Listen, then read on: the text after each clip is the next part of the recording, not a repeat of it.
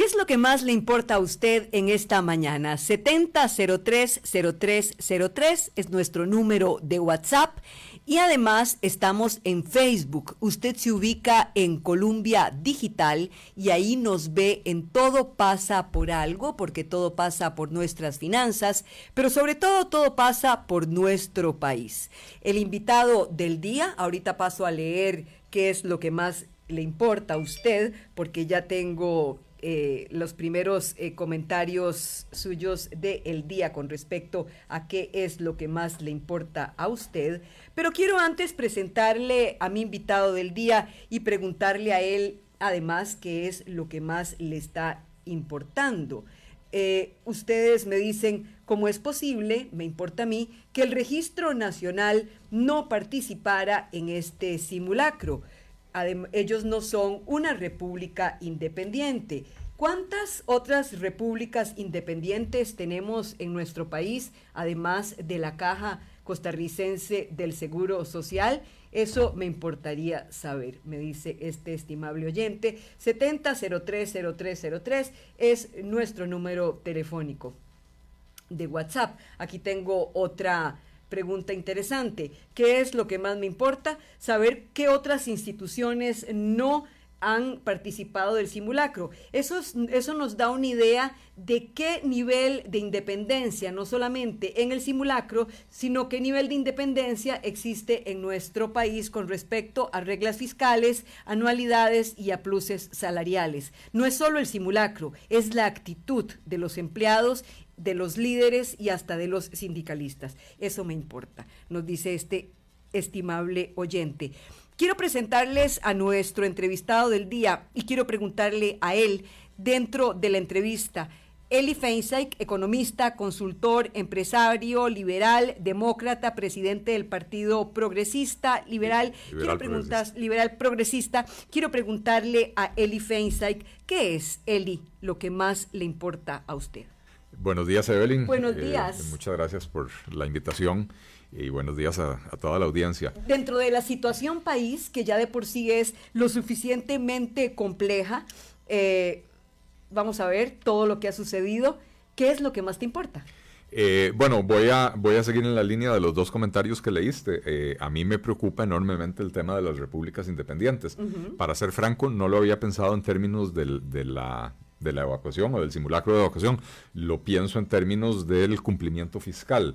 Eh, la caja, evidentemente, la semana pasada tomó un acuerdo para ponerle fin a la huelga, donde exonera eh, o se exonera de cumplir algunos aspectos de la ley, eh, lo cual pues diluye el efecto y el impacto de la ley de fortalecimiento de las finanzas públicas en lo que tiene que ver con el control del gasto.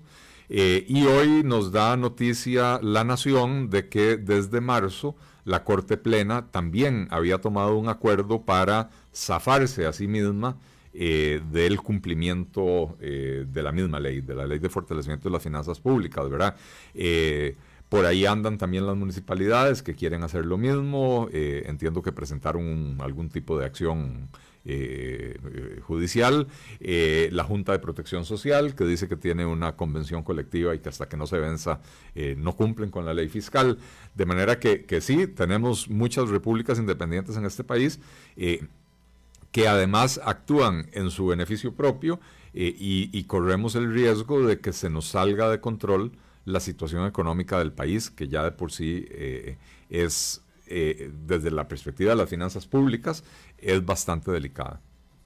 Quiere decir entonces eh, que este acuerdo entre los empleados o los sindicatos de la caja y eh, el gobierno puede de alguna manera también llevar a que otras instituciones se den permiso de ir a una huelga y torcerle el brazo al gobierno, definitivamente. Bueno, es muy probable porque eh, este tipo de huelgas, y sobre todo cuando se resuelven de la manera en que se resolvió esta, lo, que provocan es un efecto de imitación. Eh, ciertamente ya han anunciado las municipalidades y también por ahí algunos sindicatos de policías de que van a hacer manifestaciones, irse a huelga, eh, porque ellos también quieren eximirse del cumplimiento de la ley.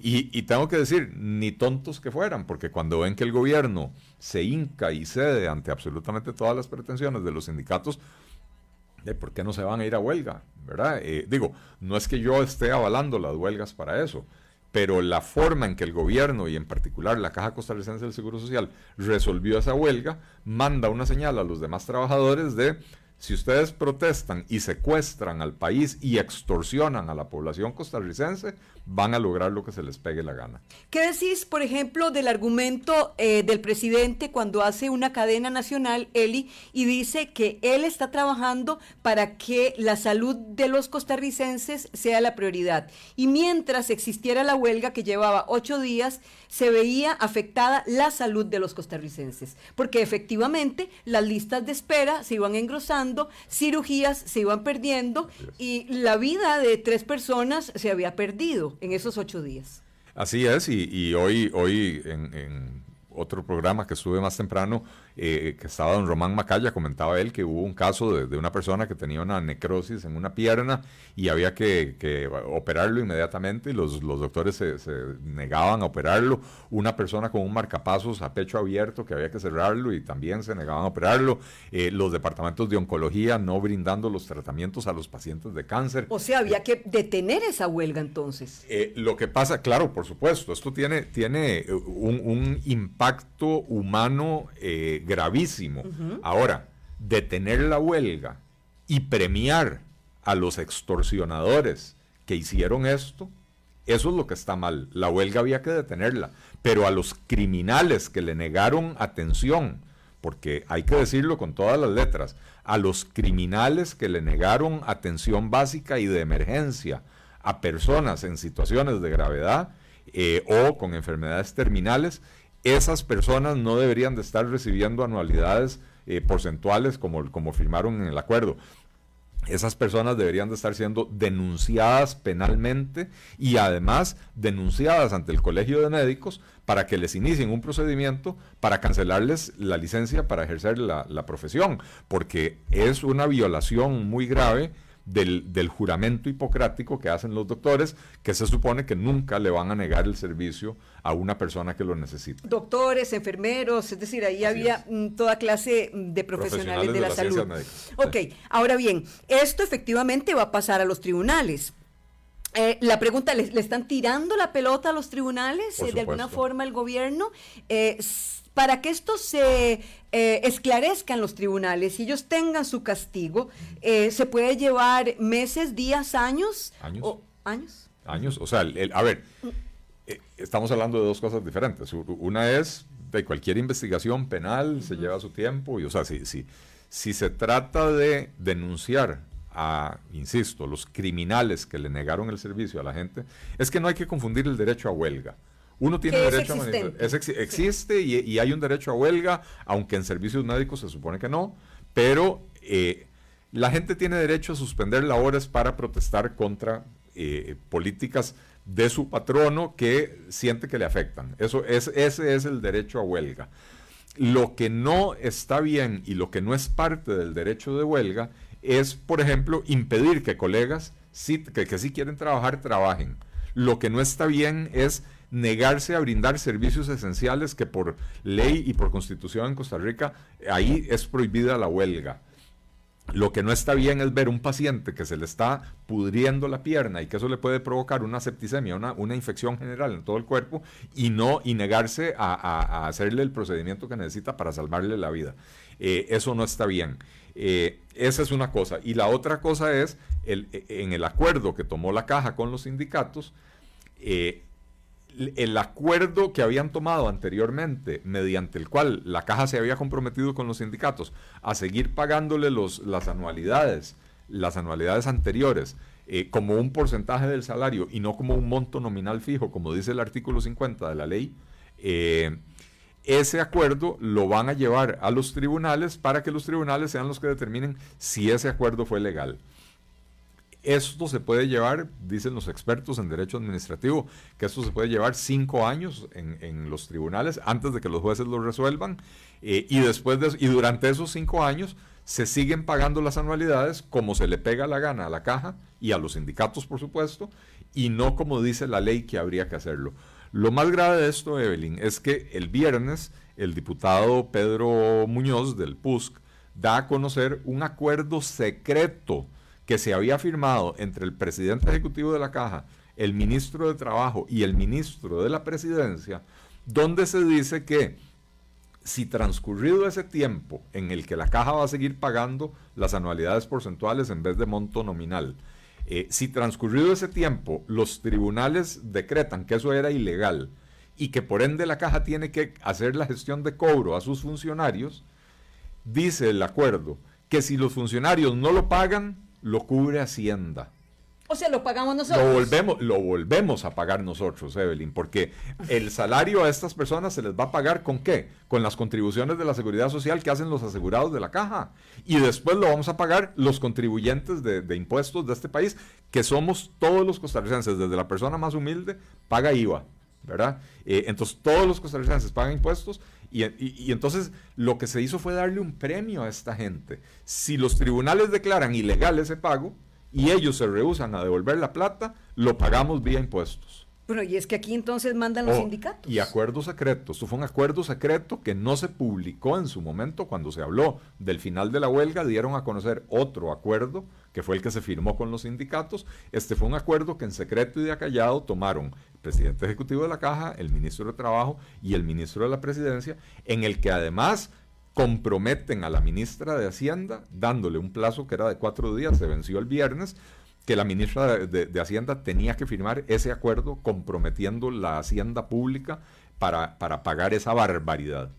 Eh, a, mí me parece que en cualquier país eh, donde, donde prevalezca la decencia, eh, estos funcionarios ya debieron haber renunciado. ¿Cuáles?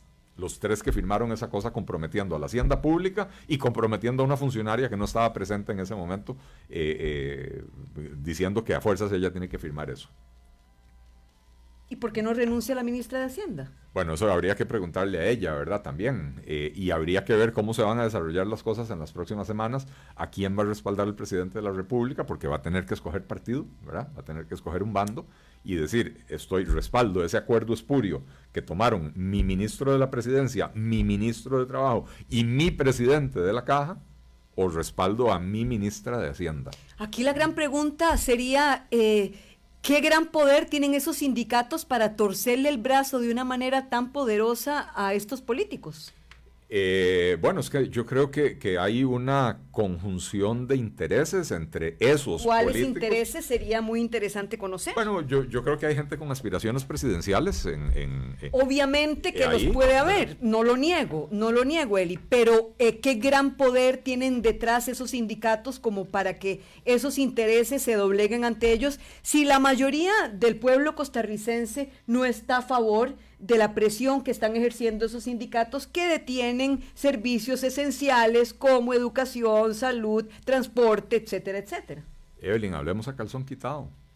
Es que eh, el PAC, después de dos, a ver, un pésimo gobierno de Luis Guillermo Solís y un gobierno que le ha ido bastante mal de Carlos Alvarado, que además asumió el costo político de, de aprobar una reforma fiscal absolutamente impopular, eh, la probabilidad de que el PAC repita una tercera vez hoy en día se ve lejana.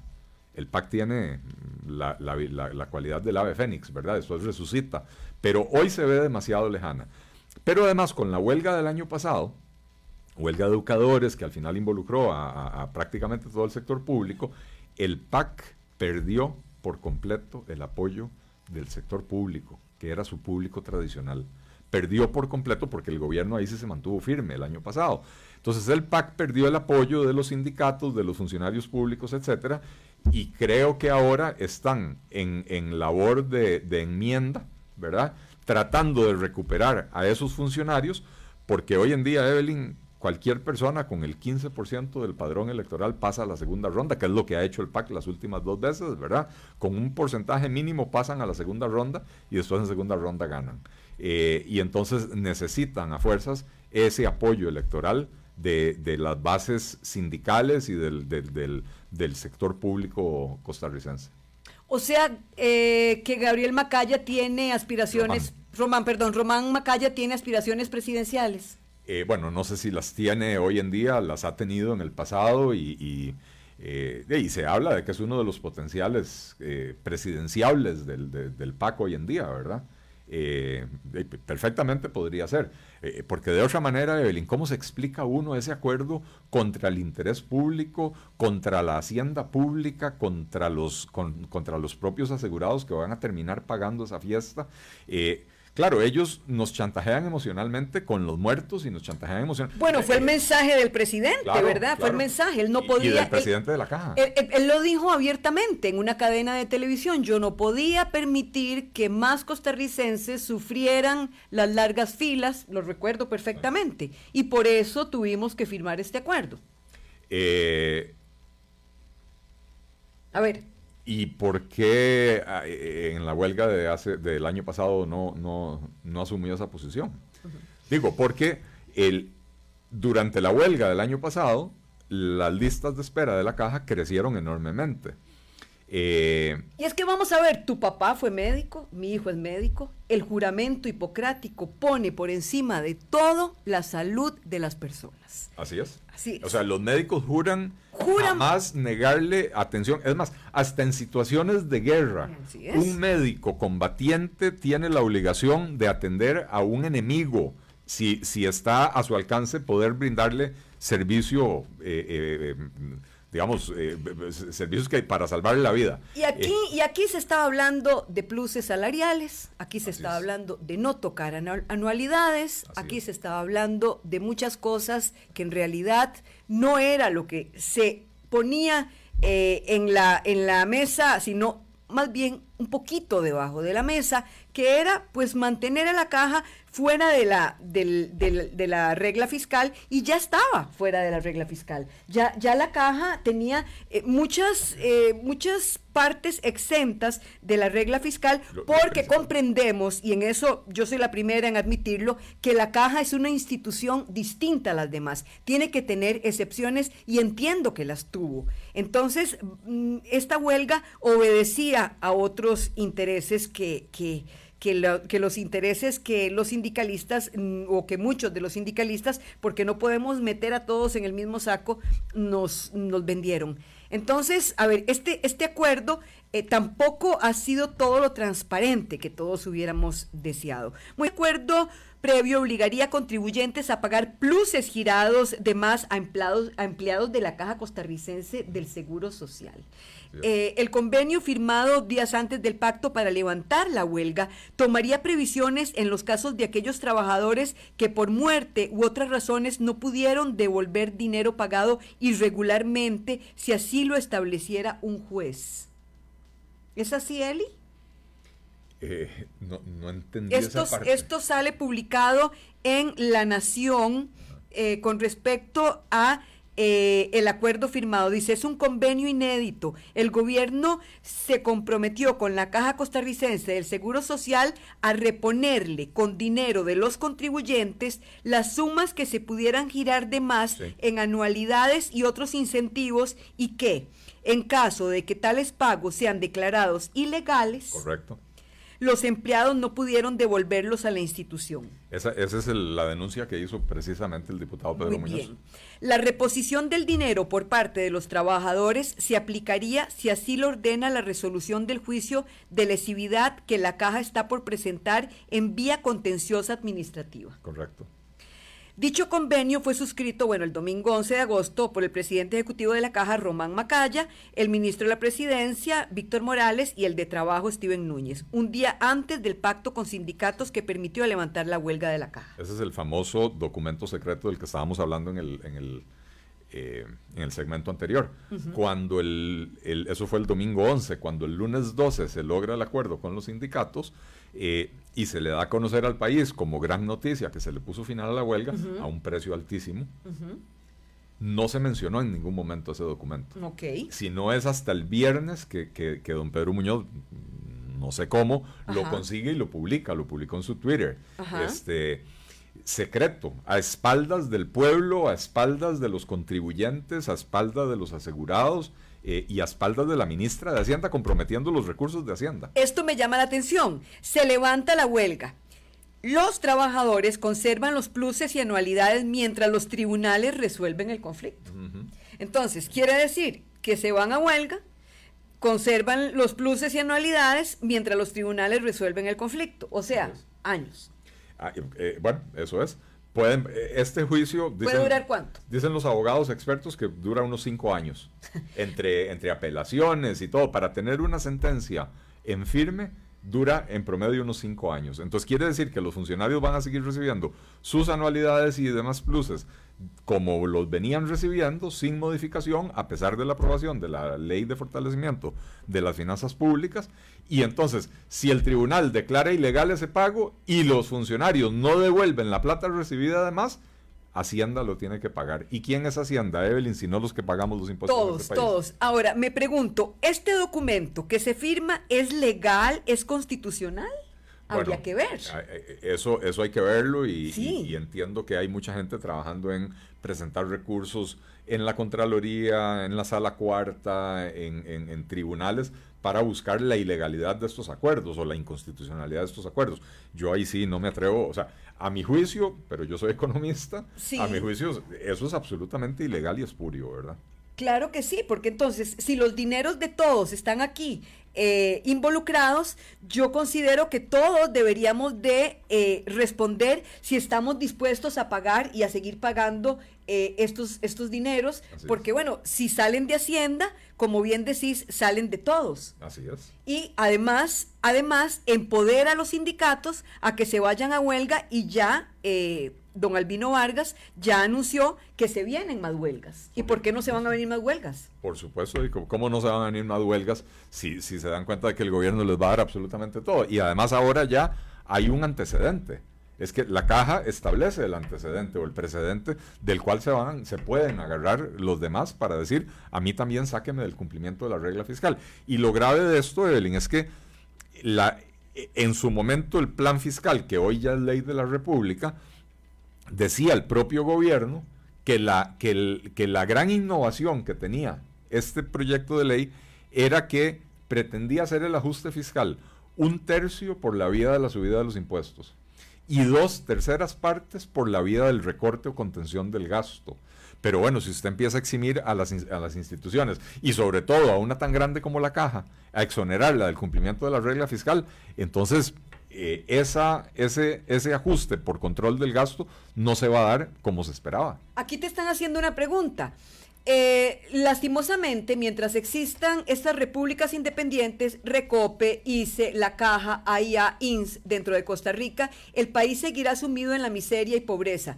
Lo que necesitamos y no queremos y rechazamos categóricamente es una Cuba centroamericana. Pero bueno, tampoco podemos vivir sin estas instituciones. ¿Cómo, cómo vamos a erradicar Recope, ICE, la caja? a ver, eh, estas, estas... Recope hace rato debimos haberlo erradicado. Pero, pero a ver, no, no se trata de desmantelar el, sistema de seguridad social del país. No. No, no se trata no queremos eso. Eh, se trata de ponerla al servicio del ciudadano al servicio del asegurado y no al servicio de los funcionarios, que es como está hoy. Hoy los funcionarios deciden qué se hace con la plata de la caja, pero no en términos de si compramos un nuevo acelerador lineal o si compramos equipo para hacer cirugías de corazón abierto o, para el tratamiento del cáncer. No, los, los funcionarios deciden qué se hace con la plata de la caja en términos de cuánto más me va a pagar usted a mí, cuánto más de esa buchaca que tiene la caja le puedo meter yo la mano, yo funcionario, ¿verdad?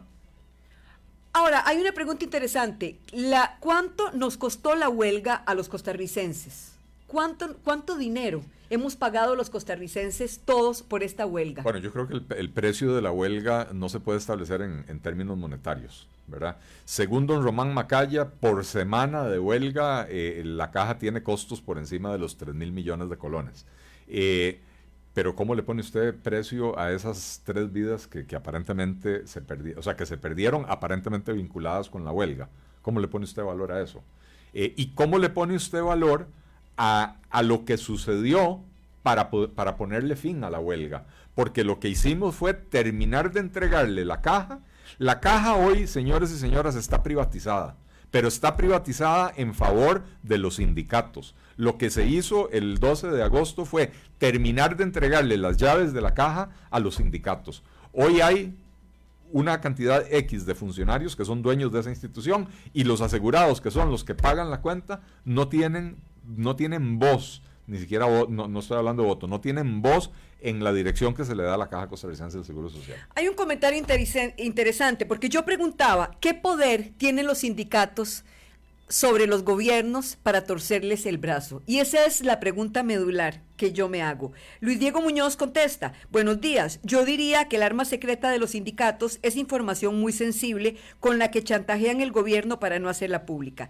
Y aquí yo quiero eh, rescatar algo acerca de los sindicatos. Los sindicatos podrían hacer tanto bien, no es que los sindicatos sean malos, al contrario, las empresas deben de tener sindicatos para defender los derechos que son muchas veces amedrentados. Yo estoy a favor de los sindicatos. Yo no estoy a favor de los sindicatos que bloquean calles y que bloquean servicios esenciales.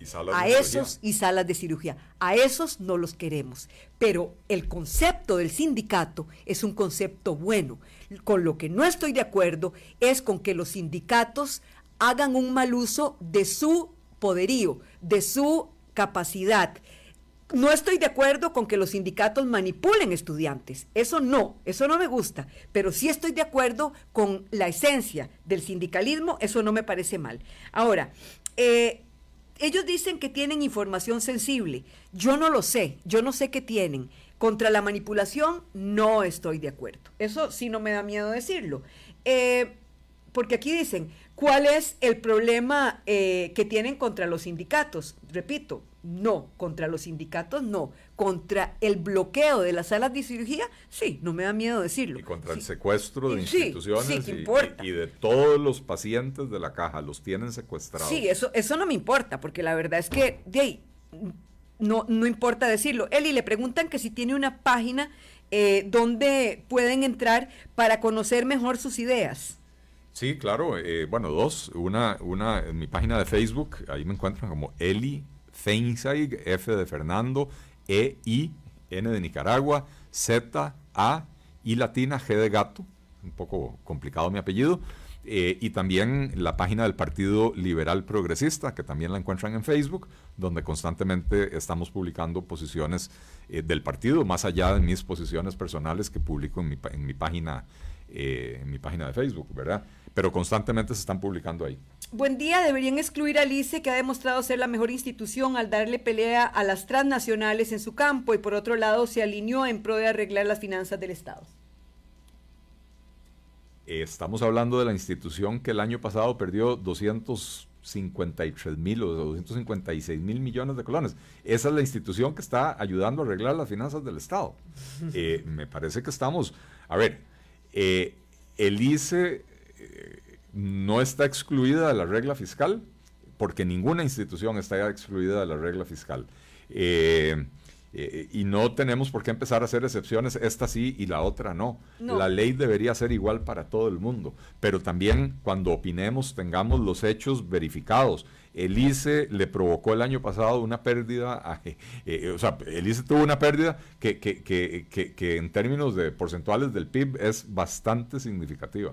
La información sensible es que está quebrada la caja Elise y Recope, están vacíos y comprometidos los recursos. ¿Están quebradas las instituciones costarricenses? O, se eh, han robado los dineros de las instituciones costarricenses. Hay, dos formas de, utilizar el término quiebra. O son, o son, vamos a ver, o hay una gestión, ha habido una pésima gestión de los recursos en las instituciones costarricenses. Claro que ha habido una pésima gestión de los recursos en las instituciones y claro que muchas de esas instituciones están no, no en quiebra, pero sí en una situación financiera muy delicada que si no se revierte podría llevarlas a la quiebra.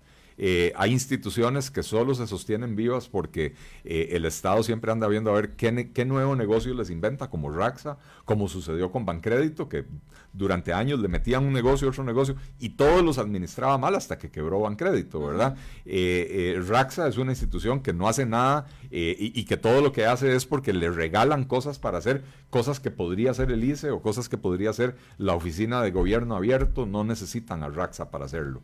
Recope es una es una institución que no le agrega valor eh, o sea, no hay valor agregado del Recope en la economía costarricense, por el contrario, le resta valor a la economía costarricense. Es una institución que debería desaparecer. Habdeba es una institución que es así, técnicamente está quebrada. Entonces, claro que hay instituciones que están quebradas. Ahora, Sería irresponsable de mi parte decir que la caja o el ICE están quebrados en este momento, pero están en una situación financiera muy grave. La caja tiene la, la ventaja, desde la perspectiva de la caja, porque es una vulgaridad enorme, de que la caja puede poner impuestos cuando se le pega la gana. Eh, porque el famoso principio de que, para, de que, de que no hay, eh, eh, o sea, que los impuestos los debe imponer la, la, únicamente la Asamblea Legislativa, en el caso de la caja se viola, porque las cuotas de la seguridad social son impuestos que los define una junta directiva de nueve personas que no fueron electas por representación popular. A tu criterio, ¿cómo debió resolverse esta huelga? Bueno, yo creo que esta huelga, desde el primer día de la huelga, debió la caja empezar a solicitar o iniciar los trámites de despido de los funcionarios que estaban en violación de la ley.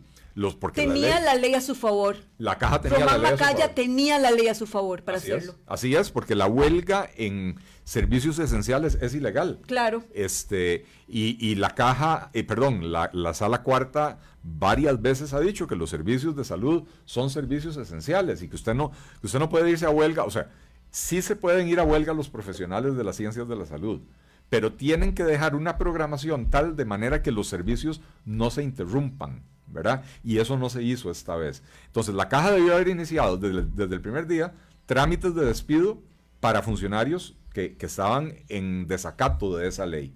Y además, a los doctores que se negaron a brindar, a doctores, enfermeras y, demás, que se negaron a brindarle asistencia en casos específicos a médicos, a, pacientes que tenían la urgencia de recibir esos, esos servicios, a esos doctores, aparte de los trámites de despido, deberían de llevarlos al colegio de médicos, al colegio de enfermeras, eh, al colegio correspondiente y, e iniciarle los trámites para cancelarle la, licencia para ejercer la profesión. Porque entonces, si la caja adopta una posición de esas, los sindicatos dicen, eh, uy, mejor, mejor aquí dejamos de jugar con fuego porque vamos a salir quemados. Pero cuando la caja asume una, una posición servil, baja la cara, baja la cabeza y dice, deme, deme por arriba, deme aquí por el, la, por, deme por el ayote, ¿verdad? Eh, eh, entonces los sindicatos, cuando huelen la debilidad, se envalentonan, que fue exactamente lo que pasó. Y no solo se envalentonan para esta huelga, se envalentonan para lo que sigue. Por eso, ni bien terminada esa huelga, ya Albino Vargas estaba publicando videos desde el plantel municipal de Escazú, rodeado de funcionarios municipales, convocando a huelga del sector municipal, invitando a todas las demás municipalidades a, unirse a la huelga, advirtiéndole a los alcaldes que mejor no se atraviesen, ¿verdad?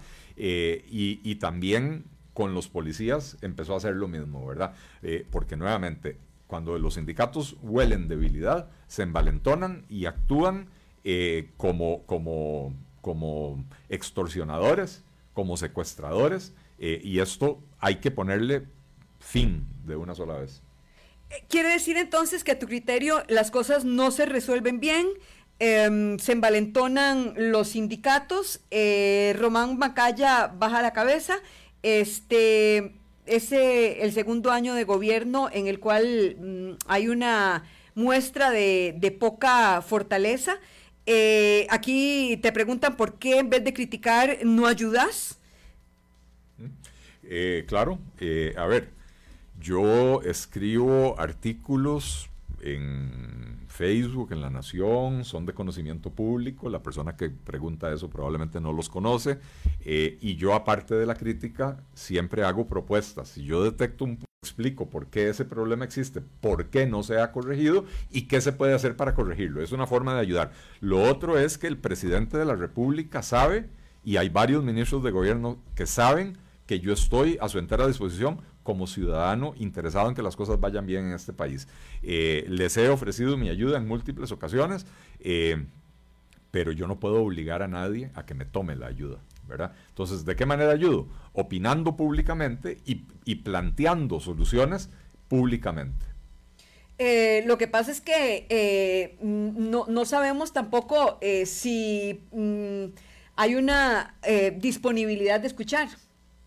Bueno, eh, yo creo que no hay una disponibilidad de escuchar, porque a nadie le gusta escuchar que le digan, eh, en mi opinión, todo lo que usted está haciendo está mal y hay que proceder exactamente al revés de lo que sus instintos le dicen, que es lo que yo tendría que sentarme y decirle a don Román Macaya o al presidente de la República en estos momentos, ¿verdad? Mm, Eli, no te voy a preguntar, aquí preguntas si tenés aspiraciones eh, presidenciales, pero ya has dicho en varias oportunidades que no es el momento de hablar de eso, sino que es el momento de trabajar por el país. Eh, en este momento, eh, a ver, yo estoy metido en política, uno no se mete en política para jugar jackses, uno se mete en política para eh, participar, aspirar, etcétera. No es el momento de anunciar candidaturas, no es el momento de lanzar campanas al vuelo. La, la, situación económica del país y ahora la situación social del país está en una situación muy grave como para que la gente empiece a hacer campaña política tres años antes. Vámonos a la cereza virtual en el pastel pasa por algo. Esta es la cereza en el pastel. La cereza en el pastel.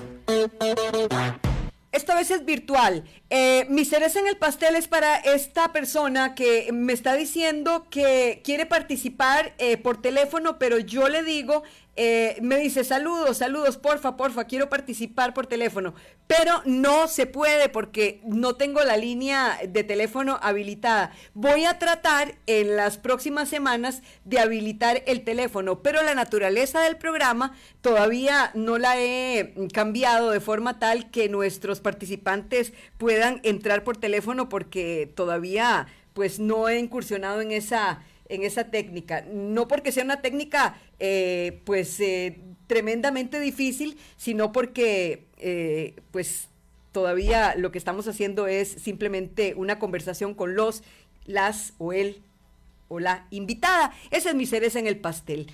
Eli, tu cereza en el pastel. Yo no tengo hoy una cereza mía en el pastel, la cereza en Porque el pastel. Porque el sabor es muy agridulce, ¿verdad? Tenemos un sabor agridulce con respecto a cómo se resolvió el problema. Así es. Y voy a agregar eh, eh, otra cosa. La, cereza en el pastel, esta semana, o sea, estamos apenas al lunes, la puso don Fernando Cruz, el presidente de la Corte Suprema, no, presidente, de, sí, de la, presidente Corte de la Corte. De la Corte Suprema de Justicia, el famoso magistrado de clase media, donde dice que el Estado no puede uniformar la política salarial de todas las instituciones eh, a mano militar. Y yo, eh, que recibí clases de cívica en el colegio, si pudiera llamaría a mi profesora Irene para que me devuelva la plata y el tiempo que perdimos en las clases de cívica porque a mí me habían enseñado que existía la separación de poderes y la separación de poderes que, lo que quería decir es que la Asamblea Legislativa es la que crea las leyes y los demás las tenemos que cumplir y que el Poder Judicial no puede simplemente legislar diciendo, porque está legislando al decir las leyes del Poder, del poder Legislativo a mí no me aplican. Eh, yo no sabía que eso era mano militar. En un sistema democrático es en la Asamblea Legislativa donde se aprueban las leyes y el, presidente de la Corte Suprema de Justicia debería darle vergüenza hacer ese tipo de analogías y decir eh, que esto es mano militar. Es una ley de la República, es una ley que se aprobó en un Congreso democrático y que el presidente de la Corte debería ser, aunque no le guste la ley, el primero en decir hay que sostener el cumplimiento de la ley. Una cereza bastante amarga y podrida la que puso don Fernando Cruz en el debate público esta semana.